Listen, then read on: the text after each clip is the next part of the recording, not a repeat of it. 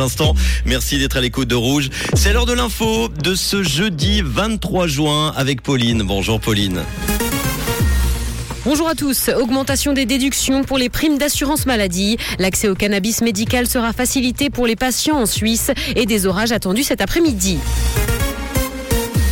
Augmentation des déductions pour les primes d'assurance maladie. Les Suisses vont donc pouvoir déduire davantage. Ce coup de pouce entraînera une baisse de recettes de 400 millions de francs pour la Confédération. Un couple marié pourra bientôt déduire de ses impôts un maximum de 6 000 francs contre 3 500 aujourd'hui. Le coût de ces déductions sera supporté par la Confédération et les cantons. Le gouvernement estime que cette baisse des recettes est inquiétante.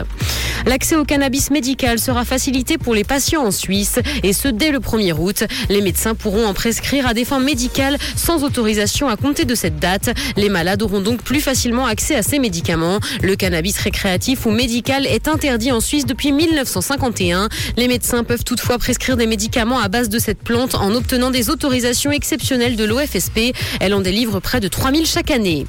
Prolonger la durée de vie des produits, la Suisse pourrait faire mieux. L'économie circulaire a de la peine à s'imposer dans le commerce de détail. Dans une enquête publiée hier, Greenpeace constate qu'il reste beaucoup à faire. Parmi les 12 entreprises interrogées, c'est Migros qui s'en sort le mieux. L'entreprise a cependant encore un long chemin à parcourir. Dans l'actualité internationale, guerre en Ukraine, plus de 150 sites culturels ont été détruits à cause du conflit. C'est ce qu'a annoncé aujourd'hui l'Organisation des Nations Unies pour la science, l'éducation et la culture.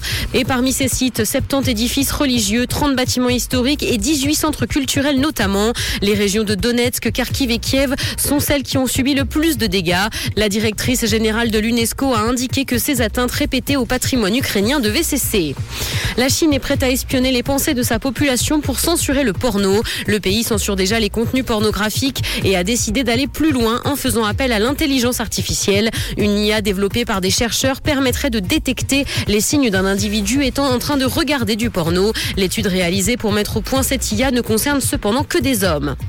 Aux États-Unis, Hailey Bieber est poursuivie par deux créatrices. Les fondatrices de l'entreprise Rod ont porté plainte contre la femme du chanteur pour contrefaçon de La jeune femme a lancé sa marque baptisée elle aussi Rod le 15 juin cette année et les créatrices de l'autre marque qui porte le même nom estiment que ça peut induire une confusion dans l'esprit des consommateurs. Une perturbation orageuse est attendue malgré les éclaircies cet après-midi. De la pluie est également prévue en fin de journée. Côté température, le mercure affichera 27 degrés à Lausanne et 28 à Genève. Bon après-midi à tous sur Rouge.